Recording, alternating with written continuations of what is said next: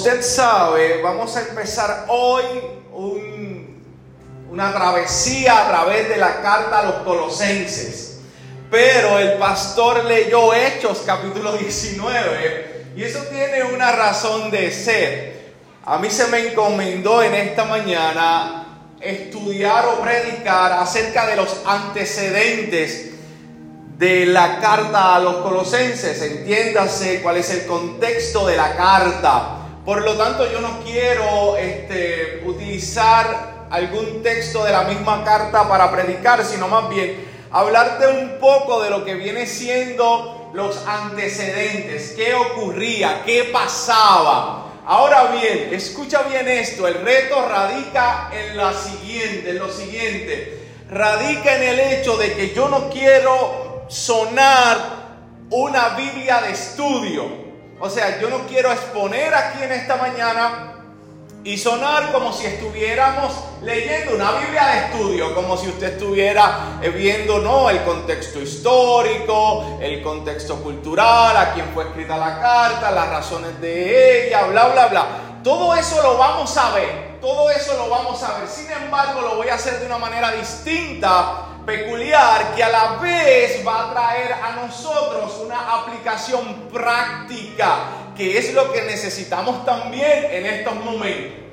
O sea, voy a utilizar los antecedentes para traerte principios que bien puedes utilizar en tu vida como cristiano. ¿Ok? Así que no voy a sonar o no va a sonar como un estudio bíblico o como si usted estuviera leyendo algún comentario o alguna Biblia de estudio. Dicho esto, también quiero mencionar algo muy peculiar que me ocurrió mientras hacía el bosquejo del sermón. Mi dinámica es la siguiente, yo empiezo a estudiar, yo empiezo a leer y empiezo a escribir y las ideas fluyen a veces, a veces no, a veces nos damos contra el seto, buscamos la manera que, que Dios nos hable, y usualmente yo estoy haciendo el bosquejo y a mitad la computadora me pide que lo grabe. Me dice, hey, tonto, no lo has grabado, se te va a perder. Pues cuando ocurre eso, yo hago la pausa. Comúnmente es a mitad de bosquejo, no sé, tres, cuatro páginas. Pero me pasó algo muy peculiar. Es curioso, es curioso. Es curioso, solamente se lo voy a traer, no voy a decir que fue un ángel. Es, fue algo bien curioso y fue que al momento de yo grabar el mensaje, tú sabes que usted le coloca abajo el nombre, yo le coloqué antecedentes a Colosenses, pero mis destrezas motoras no son muy buenas y algo hice que de momento se, voy a utilizar un, vocabulario jíbaro, se desguabinó Cuando yo intento y digo, oh, ¿qué hice aquí? Espérate.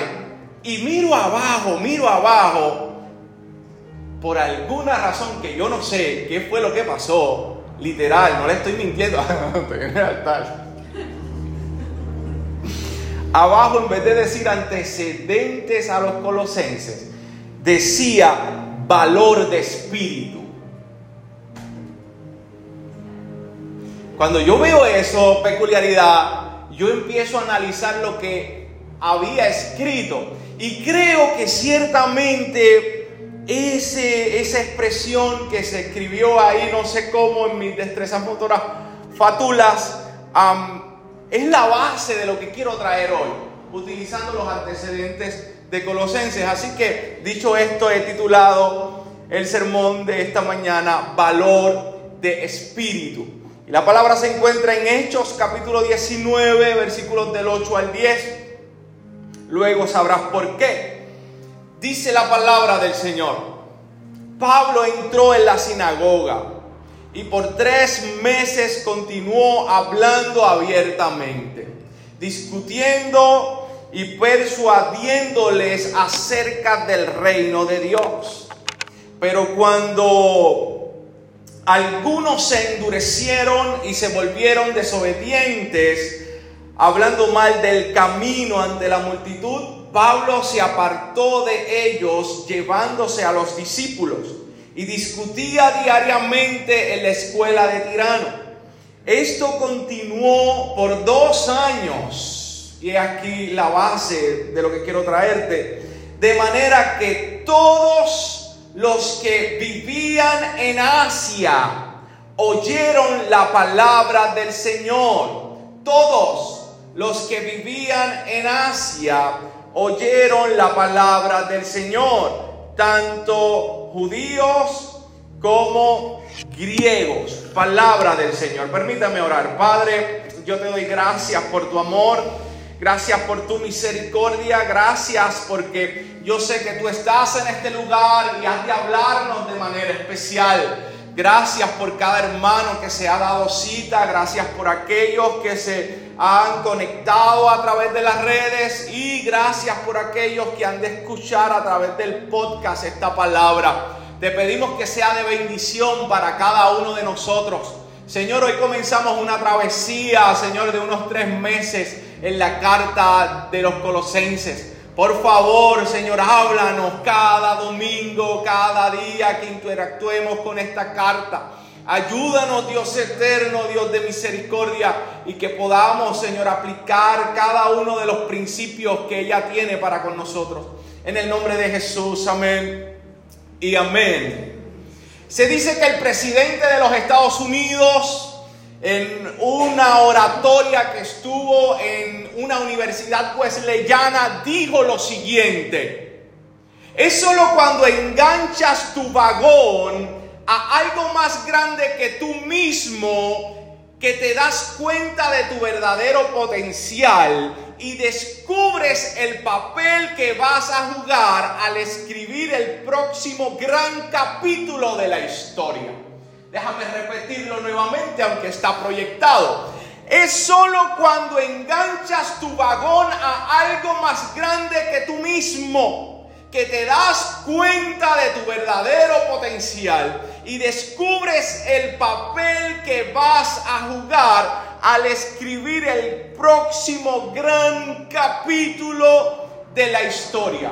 Hoy yo vengo a hablarte de dos personajes principales que son el ejemplo vivo de esa expresión. Dos personas que han enganchado dentro de su vida el vagón de una idea más grande que ellos.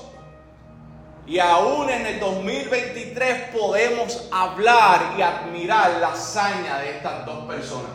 Primero es Pablo. Yo sé que usted conoce a Pablo.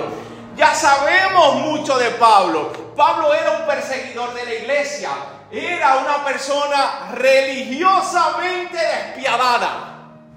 Tanto así que dice Hechos capítulo 8, versículo 3. Pero Saulo, haciendo estragos en la iglesia, entrando de casa en casa y arrastrando a hombres y mujeres, los echaba en la cárcel. Una persona religiosamente despiadada que se convierte a Cristo por la gracia y la misericordia de Dios. Oye, amado hermano, si usted no ha escuchado el podcast que se titula Gracia Transformadora, te invito a escucharlo porque precisamente utilizamos gran parte de ese sermón para hablar de la vida de Pablo. Lo que yo voy a traerte es algo superficial, algo que usted lo sabe, pero para establecer algunas bases Pablo se convierte a Cristo. Hechos capítulo 9, versículo del 1 al 6 dice, Saulo, respirando todavía amenazas y muertes contra los discípulos de Jesús, fue al sumo sacerdote y le pidió cartas para las sinagogas de Damasco para que si encontraba alguno que perteneciera al camino, tanto hombres como mujeres, los pudiera llevar atados a Jerusalén. Mientras viajaba, al acercarse a Damasco, de repente resplandeció a su alrededor una luz del cielo.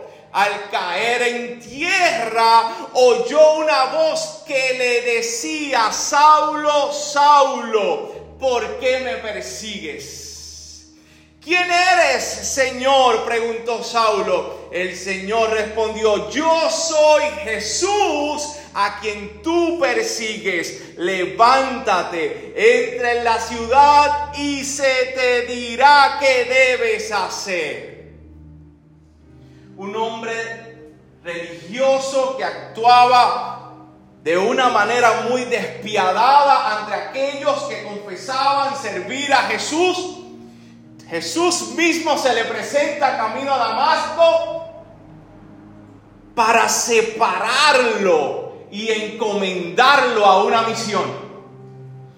Hechos capítulo 9, versículo 18 dice que Ananías fue al lugar donde estaba Pablo y, y, le colocó las manos sobre él y dice el versículo 18, al instante cayeron de sus ojos como unas escamas y recobró la vista y se levantó y fue bautizado, tomó alimento y cobró fuerzas y por varios días estuvo con los discípulos que estaban en Damasco.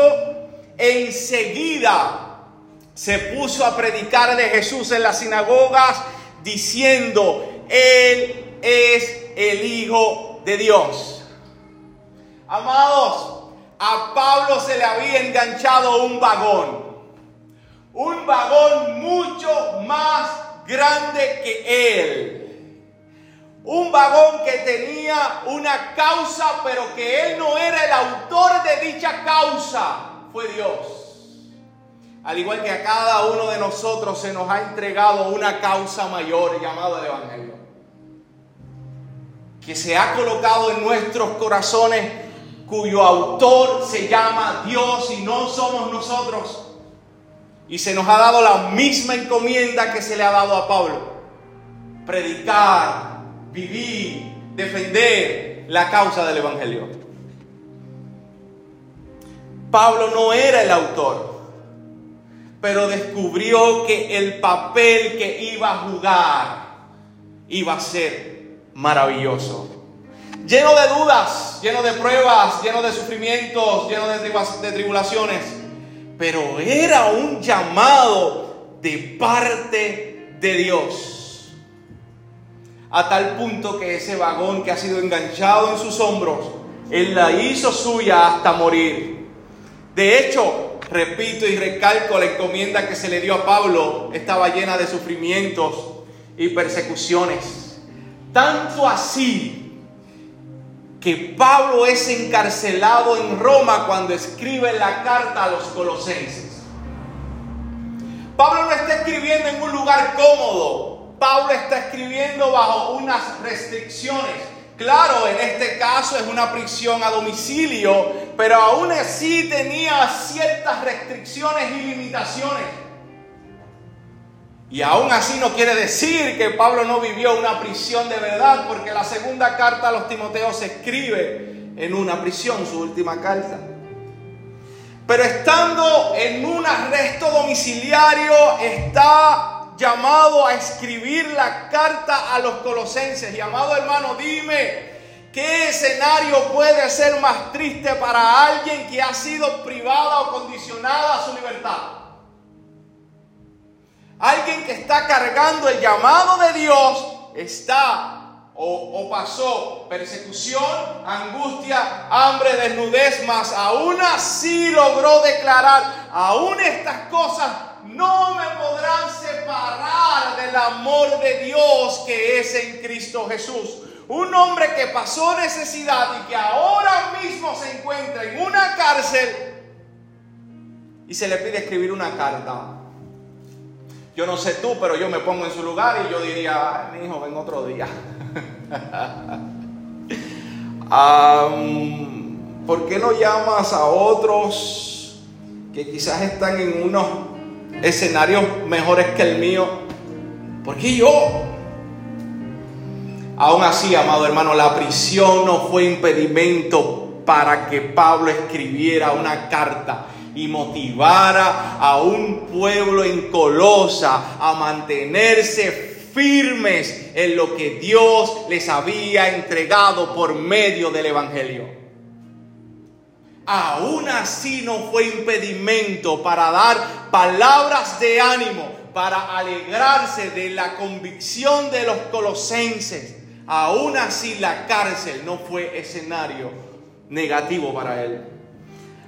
Esta es la escena, amado hermano, esta es la escena. Pablo se encuentra encarcelado. se le solicita escribir una carta a los colosenses como método de prevención ante algunas ideas que amenazaban al pueblo del Señor en Colosa.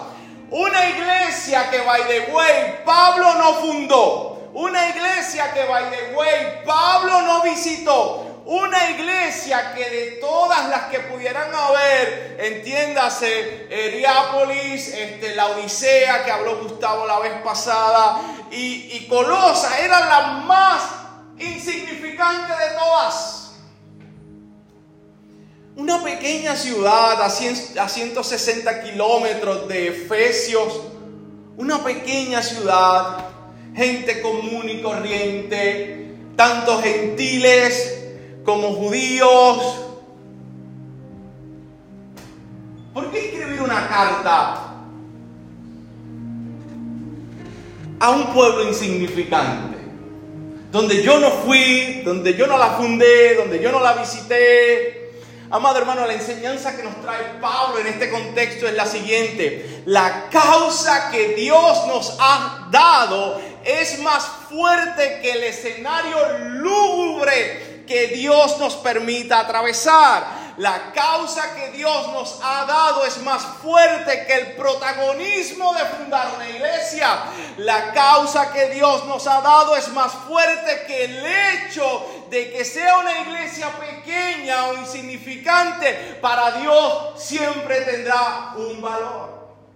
La causa siempre nos hace ver las cosas desde la perspectiva que Dios tiene dejando a un lado nuestros intereses, nuestro deseo o nuestro protagonismo. Mire la valentía de nuestro amigo Pablo, que en medio de un escenario adverso ante la necesidad de un pueblo que no fundó, que no visitó, no le es indiferente. Un pueblo que ante las demás pudiera ser insignificante, le trae una de las cartas más profundas e importantes dentro de las epístolas que escribió. Algunos consideran que Colosenses es una de las cartas más profundas de Pablo a un pueblo geográficamente insignificante, que tuvo su momento de gloria, pero el momento de ser escrita, Colosa era un pueblo más. Pero no era Colosa, era la causa del Evangelio.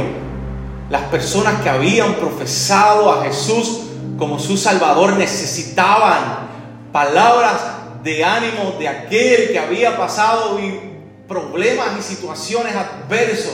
Necesitaban escuchar, necesitaban leer del puño y letra de nuestro amado Pablo unas palabras que le motivaran a seguir hacia adelante. Yo no sé cómo Pablo veía al escribir esta carta. Yo no sé, yo no sé, yo no sé.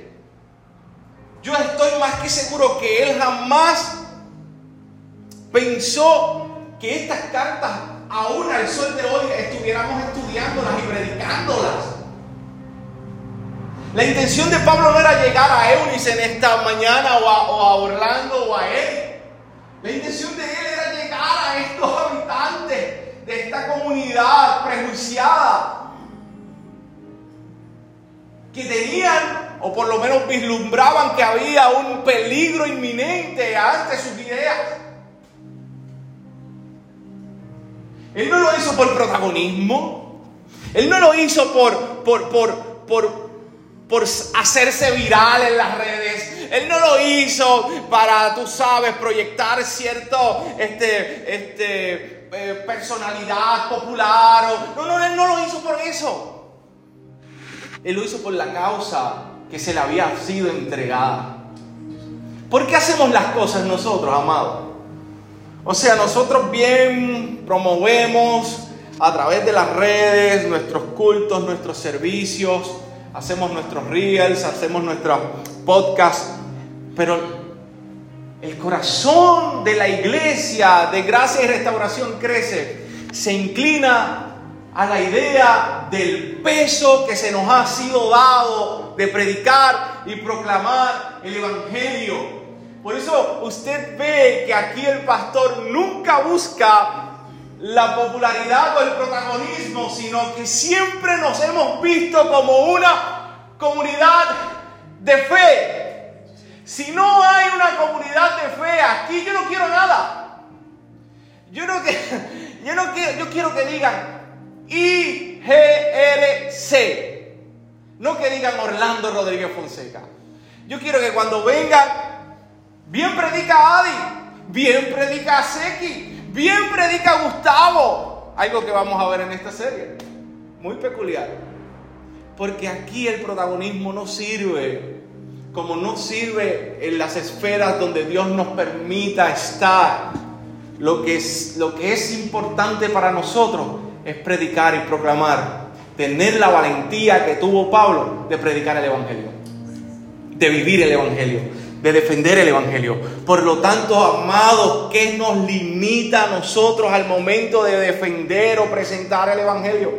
¿Qué nos limita? Al igual que Pablo, Dios nos anima a tener un valor de espíritu para levantarnos como voz del cielo y anunciar defender lo que se nos ha entregado, sin importar lo que estemos atravesando, sin importar el protagonismo, sin importar el lugar o incluso la persona.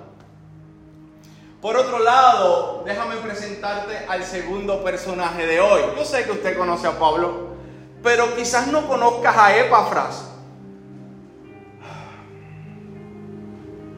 No se nos dice mucho de Epafras, pero podemos aprender mucho de él.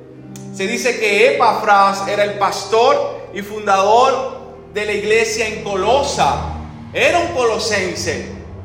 Se dice que también quizás aportó también eh, en la Odisea y también en la iglesia de Hierápolis. Epafras escuchó el Evangelio a través de Pablo. Escuchó las palabras a través de Pablo. ¿Dónde? ¿Cuándo? Hechos capítulo 19, versículo 10. El texto que acabé de leer en el principio dice que Pablo estuvo dos años enseñando, tanto así que los, todos los que vivían en Asia oyeron la palabra del Señor. Se cree que en ese momento fue que Epafras escuchó el Evangelio, escuchó la palabra del Señor. Y yo quiero hacer un paréntesis aquí, amado, yo quiero que tú entiendas algo. Nunca sabes hasta dónde puedas llegar con lo que Dios te mandó hacer. Quizás es sencillo, quizás es simple, pero hoy yo vengo a decirte que ese Dios que colocó en ti un vagón, un peso mucho más grande que tú, aunque parezca simple, ese Dios es experto en convertir las aguas turbias del Jordán en un lugar de sanación.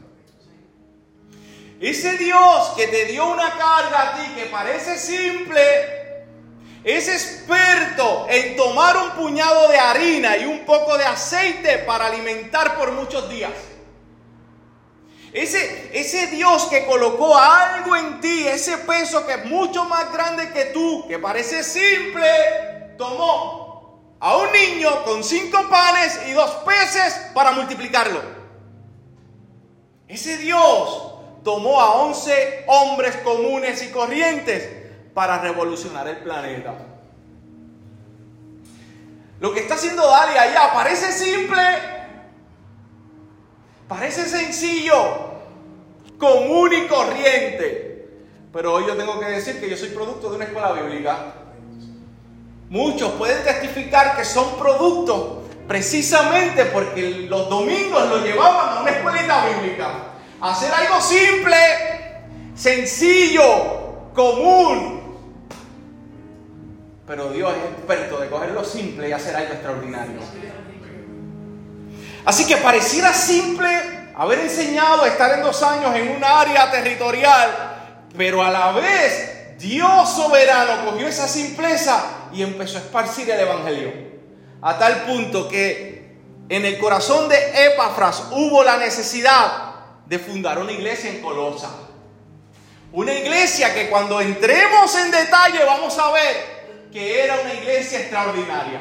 que tenía unas características sumamente envidiables, que era una iglesia que amaba a Dios, que conocía de la gracia de Dios, que era una verdadera comunidad de fe, una iglesia envidiable, producto de un hombre que seguramente fue a Efesios a buscar, qué sé yo, no sé, algún producto para su hogar y escuchó a Pablo predicar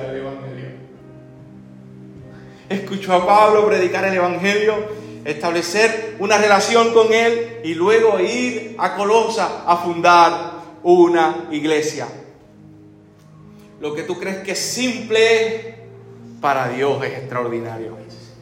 Lo que para ti no es mucho, para Dios puede ser lo que necesita para obrar en otros. ¿Qué hacemos dentro de nuestra vida cotidiana que sabemos que es parte de Dios. ¿A quién le hablamos? ¿A quién le comentamos?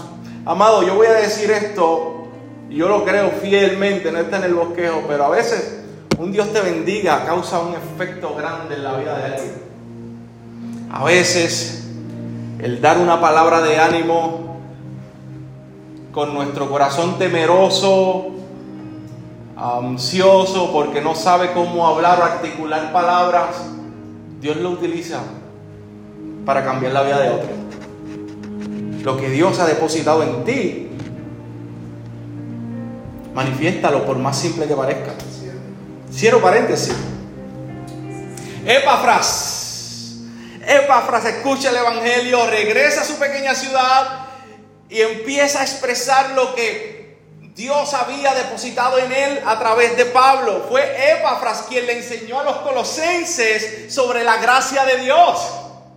Colosenses capítulo 1, versículo 6, en la parte baja dice, así lo han estado haciendo también en ustedes desde el día que oyeron y comprendieron la gracia de Dios en verdad. Así ustedes lo aprendieron de Epafras. Epafras le enseñó el maravilloso evangelio de la gracia. Epafras fue un ejemplo vivo de interés, esfuerzo y oración. Y Colosenses capítulo 4, versículo de 12 al 13 dice, Epafras, que es uno de ustedes, siervo de Jesucristo, les envía saludos. Claro, está con Pablo allá recibiendo la carta siempre esforzándose intensamente a favor de ustedes en sus oraciones para que estén firmes, perfectos, completamente seguros en toda la voluntad de Dios. Porque de Él soy testigo de que tiene profundo interés por ustedes y por los que están en la Odisea y en Hierápolis. Amados, Mira si el interés de Epafras era tan grande para lo que Dios colocó en él, que de Colosa a Roma hay que viajar dos mil kilómetros. No hay avión, no hay avioneta, no hay tren, no hay autobús. Era todo por ruta terrestre. Esto equivale a dos mil kilómetros pasando situaciones imprevistas, económicas, seguramente, seguramente eh, problemas en el camino, peligros en el camino, saqueos, hurtos, robos, pero lo que Dios había colocado en él era tan fuerte que él tenía el interés de ir a recibir la carta de Pablo. Él tenía el interés de procurar que Pablo le aconsejara, porque lo que Dios colocó en él era más grande que él. Por otro lado, el interés era tal que nuestro amigo Epafras no dudó en esforzarse para llegar a Pablo y recibir instrucción. Un comentarista dice, yo tengo que traer esto para Ezequiel. Si yo no traigo este en, el griego, pues Ezequiel se queda sin alimento. Esa palabra esforzándose, esa palabra esforzándose que utiliza Pablo hablando de Epafras, dice un comentarista, que denota una actividad extenuante, con gran sacrificio o costo. Y el comentarista dice que se puede comparar esa palabra con la agonía que, que tuvo Jesús en su oración en el Getsemaní. Ese era el interés de Epafras. A ese nivel llegaba que sus oraciones eran, se comparan con la oración de Cristo en el Getsemaní. Qué valor de espíritu, amados. Qué amor tenía este hombre por sus hermanos. Qué entrega. Yo no sé tú, pero hoy yo le pido al Señor poder ser como Pablo y como Epafras. Tener el mismo espíritu, el mismo valor para manifestar lo que se ha, se ha colocado en mí. Porque lo que se ha colocado en mí es mucho más fuerte que yo. Mire, hay un hombre que se llama Jim Elliot, o se llamó Jim Elliot. Fue un misionero. Fue asesinado por los indios Aucas. Él sabía que lo que Dios había depositado en él era mucho más grande, que intentó predicarle el Evangelio a estos indios con cinco misioneros más. Hizo un proceso, ¿no? Primeramente con avión, luego le enviaba regalos y hasta el punto que él creía pertinente, pues entonces aterrizó cerca de esta tribu y fue asesinado. Este hombre sabía que el Evangelio que se le fue entregado era más grande que él y no titubió en cumplir lo que Dios le había encomendado. De hecho, él dijo en una ocasión, no es ningún necio quien da lo que no puede retener su vida, por lo que no puede perder la vida eterna. El espíritu valiente de Jim lo llevó a cruzar el umbral de la eternidad por la causa del Evangelio. Pero el plan de Dios no se detuvo ahí la viuda, su esposa, Elizabeth Elliot, fue la que logró evangelizar a los indios Aucas y estuvo años viviendo con ellos predicándole el Evangelio. Los mismos que asesinaron a su esposo. No sé cómo ella lo vio, no sé, pero me atrevo a pensar que ella vio la causa de su marido mucho más grande que la ofensa o el pecado de ellos. A tal punto que convivió con ellos, con ellos años para predicarle el Evangelio.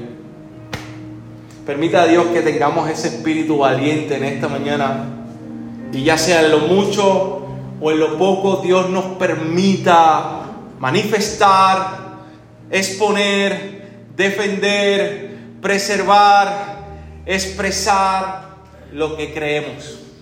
¿Quién dice amén por eso?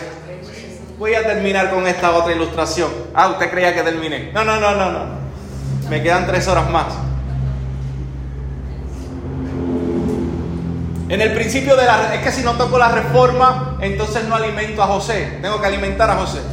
Ya toqué el griego, ahora alimento a la reforma.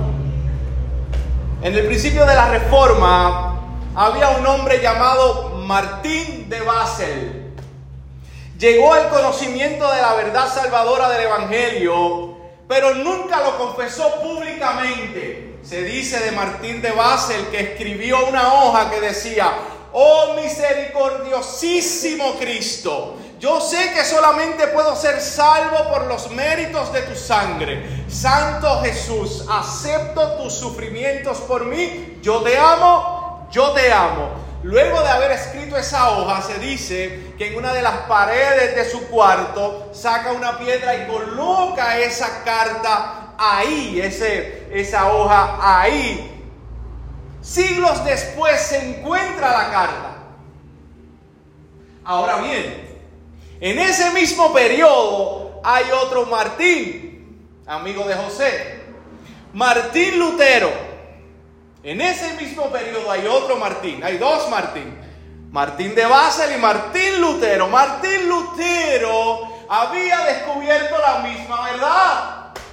Y dijo, Señor, he declarado tu palabra delante de los hombres, no me, no me he avergonzado de confesarte ante reyes.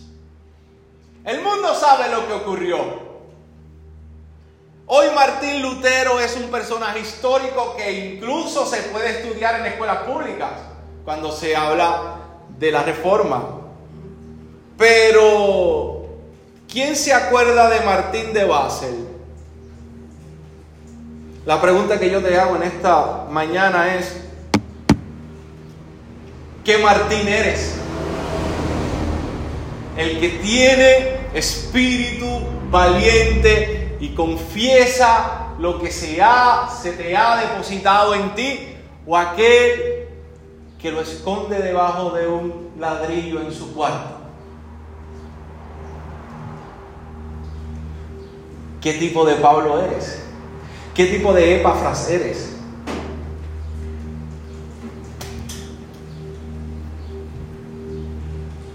Barack Obama otra vez. Me voy. Es solo cuando enganchas tu vagón a algo más grande que tú mismo, entiendas en nuestro caso el Evangelio, es que te das cuenta de tu verdadero potencial, o sea, quién eres en Dios. Y descubres el papel que vas a jugar al escribir el próximo gran capítulo de la historia. Entiéndase en el contexto de lo que estoy hablando, lo que Dios puede hacer contigo.